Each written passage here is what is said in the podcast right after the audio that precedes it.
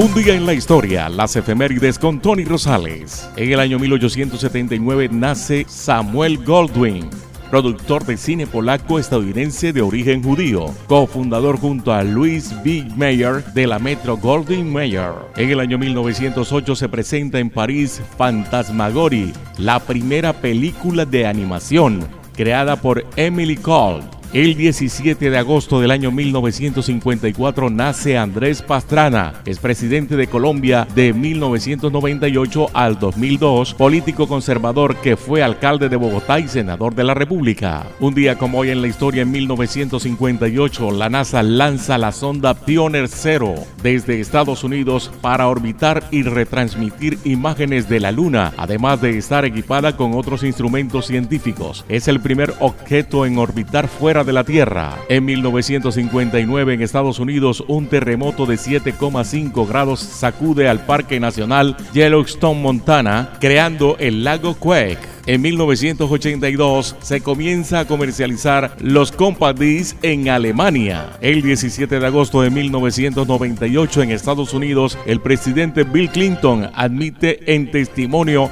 haber tenido relaciones físicas impropias con la becaria de la Casa Blanca, Mónica Lewinsky. En el año 2008, el nadador estadounidense Michael Phelps se convierte en la primera persona que gana ocho medallas de oro en unos Juegos Olímpicos. Todo esto ocurrió un día como hoy, 17 de agosto, en la historia.